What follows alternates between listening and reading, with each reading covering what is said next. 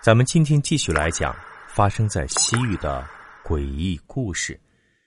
这个故事是一次坐车时听一位司机师傅讲的，他的名字已经不记得了，我们就化名为老王吧。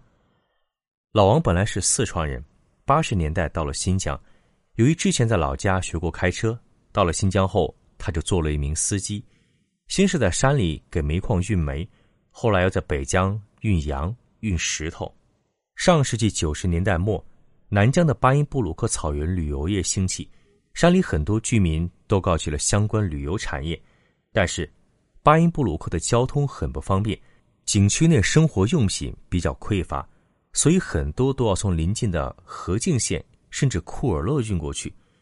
据说啊，九八年的时候，巴音布鲁克一瓶娃哈哈矿泉水要卖到三块钱，老王呢就瞄准了这个机会。用全部积蓄买了一辆二手解放货车，专门负责往山里运送物资，生意竟然异常红火。那是一九九九年夏天，老王从库尔勒拉了一车日用商品，准备送去巴音布鲁克。夏季是巴音布鲁克旅游业最红火的时候，那里的蒙古族要召开那达慕大会，全国各地的旅客都纷至沓来，所以当地对日用百货的需求量相当大。老王的运输生意也到了一年中最好的时候，这批货的货主催得很急，要求老王越快拉到越好，运费嘛自然好商量。老王是那天下午装的货，要是平常的话，他就先休息一晚，第二天早上再进山。但这批货催得太急了，老王决定开夜路，连夜进山。老王这时已经是十几年驾龄的老司机了。开夜车是司空见惯的事情，于是老王拉着这批货，傍晚从库尔勒出发了。晚上十一点半，老王到了巴伦台，这是河静下面的一个镇，在南疆大大有名。他给车加了油，休息了一会儿，就又出发了。从库尔勒到巴音布鲁克的路分为两段，前一段到巴伦台为止，路况还是比较好的，一路上车也很多。但过了巴伦台，特别是过了巴伦台老镇，那就是另外一番景象了。这路啊，基本没有一点像样的，路上呢也没什么人烟，在进山前，完全没有一丝的绿色。老王毕竟是老司机了，倒也不怕什么，但他明白自己还是要打起十二分精神来，因为路况实在太差了。晚上在这一片开夜车，很容易会迷失方向。大概开到凌晨三四点钟，老王实在有些顶不住了，精神过于集中就特别容易犯困，这是人的本能。作为老司机，老王深知现在是最危险的时候，宁可先休息一下，也不要硬撑着犯着困开车。于是老王把车停在路边，关上窗子，想先眯一会儿再说。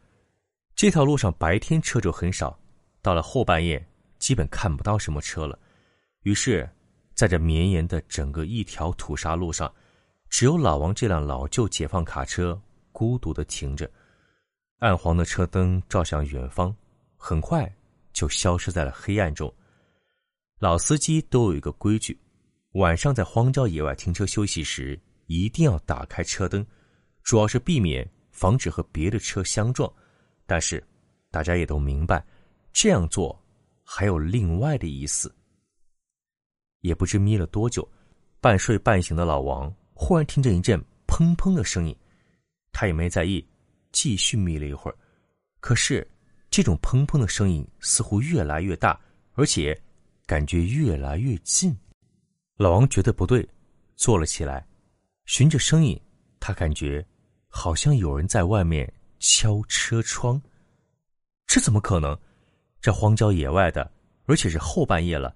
怎么可能有人呢？老王仔细一听，声音又没了。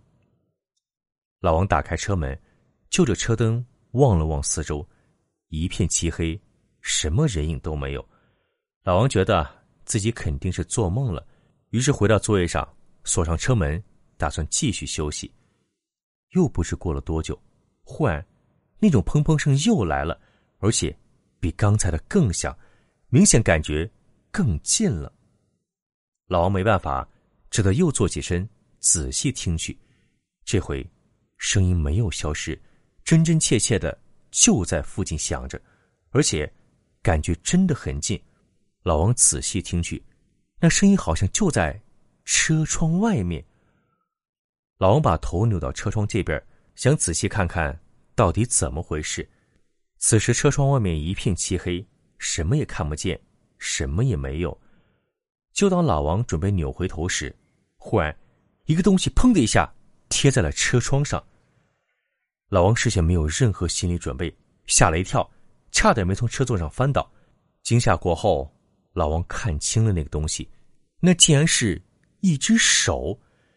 这只手紧紧的贴在车窗外，一动也不动。老王壮着胆子，顺着手看了看胳膊，他发现这只手。好像是从车顶伸下来的，车顶有人，这大半夜的，谁没事儿干嘛跑车顶上去啊？这时老王是既惊又怕，百思不得其解，身上冷汗直流。就在这时，那贴在车窗外的手又动了起来，砰砰的拍打着车窗，这声音跟刚才听到的一模一样。老王感觉车顶上那个人，或者说。那只手在请求自己打开车窗。老王当时感觉自己就像灵魂出窍了一样，他第一反应就是绝对不能开窗，而第二反应就是赶紧开车，马上就走。老王事后说，他自己也不知道当时为什么会有这两种反应，反正呢，他当时就是这么做的。车子发动了，无人的野外发出了汽车响亮的轰鸣声。周围的寂静瞬间被打破。诡异的是，随着车子的发动，窗外的手没了，一瞬间完全消失了。老王也不管车顶还是窗外了，反正赶紧把车开起来，离开这个鬼地方。也不知开了多久，老王依稀看见前面有灯光，跳动的心这才渐渐平复。那个灯光来自这里的一个道班，凭经验，老王知道。应该是到了骆驼峰道班了，前面马上就可以进山了。到了道班驻地，惊魂初定的老王不准备再走了，于是下了车，在道班的班房里胡乱过了半夜。老王下车后，有意无意的瞄了一眼自己这辆老解放的车顶，结果什么也没有。这就是老王的故事。现在的老王呢，已经是某个单位的。高级司机了，混的还是不赖的。老王讲这个故事时，他笑着说：“自从遇见那件事之后，不管任务再怎么急，货主催的再多么紧，他这辈子再也不敢在外面跑夜车了。”好，刚才这个故事是不是没过瘾呢？别着急，秀哥给您再讲一个。这个故事的名字叫做《背后》。这是在一次小酌中，一个和田的朋友讲的故事，我们就叫他小汪吧。故事发生在二零零六年，那一年他在和田下面一个乡工作。今年夏天，单位安排他和另外两个同事去叶城参加培训，于是，一个非常普通的清晨，他们一行三人就开车出发了。当时他们距离叶城大概两百多公里，这点路程在新疆不算远。开车的话，三个小时就能到。他们计划早上出发，中午之前赶到。除了小汪之外，另外两个同事一男一女，男的叫小林，女的叫小郑。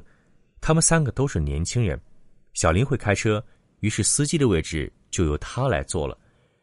一路上非常顺利，一行三人很快就过了木吉乡，皮山县就在前方。过了皮山，离叶城就很近了。这个时候。小郑羞涩的说：“领导，能否停下车？我想方便一下。”小王也很通情达理，就说：“前面停下来吧，大家坐这么久也累了，下去走一走，休息一下。”各位没有去过新疆的朋友们可能有所不知，在新疆啊，如果跑长途公路的话，基本上是不可能找到公共厕所的。但是由于一路上都是荒无人烟的大戈壁，想方便啊，其实真的很方便。男性呢就在路边解决，女性呢跑到附近小山包后面也就可以了。小王的车停在了国道边，说来也巧，本来小王坐在车里没什么感觉，可刚一停车，他觉得肚子咕咕叫，这是要来大的了。小王于是下了车，向附近一个土山包径直走了过去。这个山包很矮，孤零零的矗立在国道旁的戈壁上。为了避开女同志，小王绕到了山包后面一个很僻静的地方，蹲了下来。可能因为昨晚吃的比较多。小王这个大的花了很长时间，虽然蹲着有些累，倒也畅快淋漓。就在这时，山包附近呼呼的刮起了风，戈壁滩上气候多变，起风也很常见。小王没有在意，从口袋里掏出纸，准备解决战斗。忽然，小王觉得背后有点凉意。小王没有多想，他以为可能是刮风的原因吧。就在他把手伸向自己臀部的时候，小王突然感觉背后好像有一团阴影。小王心里打了个寒颤，但很快又平息了。他觉得自己八成是蹲得太久，产生错觉了。小王擦完屁股，正要起身提裤子，忽然强烈的从余光感觉到自己背后确实有一团黑乎乎的东西。小王真的有点害怕了。难道说？遇到野兽了，但是作为老新疆人，小王知道啊，戈壁滩上确实会有一些野黄羊、野狼这类动物。这时候自己最应该做的就是保持镇静，慢慢走开。于是，小王缓缓起身，提起裤子。正当他准备伸直腰杆的时候，他后脖子上忽然感觉到一阵刺骨的凉意，有一团湿湿的、软软的东西。在小王脖子后面迅速的划过，这感觉怎么那么像一团舌头？小王再也忍不住，立刻转过身，想看看背后到底是什么东西。由于太过惊吓，小王转身速度非常快，几乎不到半秒钟，真的可以说是一瞬间便转了过来。背后到底是什么？小王急切的想弄个明白。但诡异的是，小王转过身发现。自己背后什么都没有，还是那片戈壁滩，还是那个小山包，除此之外，什么都没有。阴影呢？舌头呢？小王越想越觉得不对劲儿，他仔细查看了一下四周，真的是一点痕迹也没有。这怎么可能呢？就在半秒钟之前，一团湿乎乎、滑腻腻的东西还在舔着自己的脖子，就这一瞬间，突然消失了。小王恍恍惚惚的走出小山包，坐回了车里。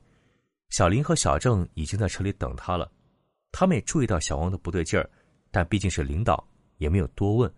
接下来一路上，三人都没有多说话，车子很顺利的开到了邺城。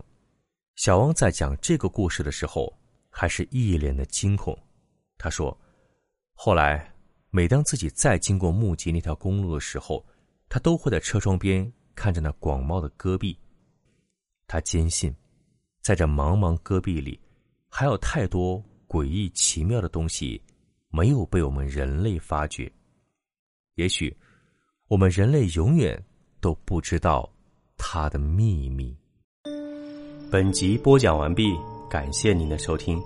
如果您喜欢，请您评论、点赞、转发。更多精彩内容，请您期待下集。听有声，选秀秀。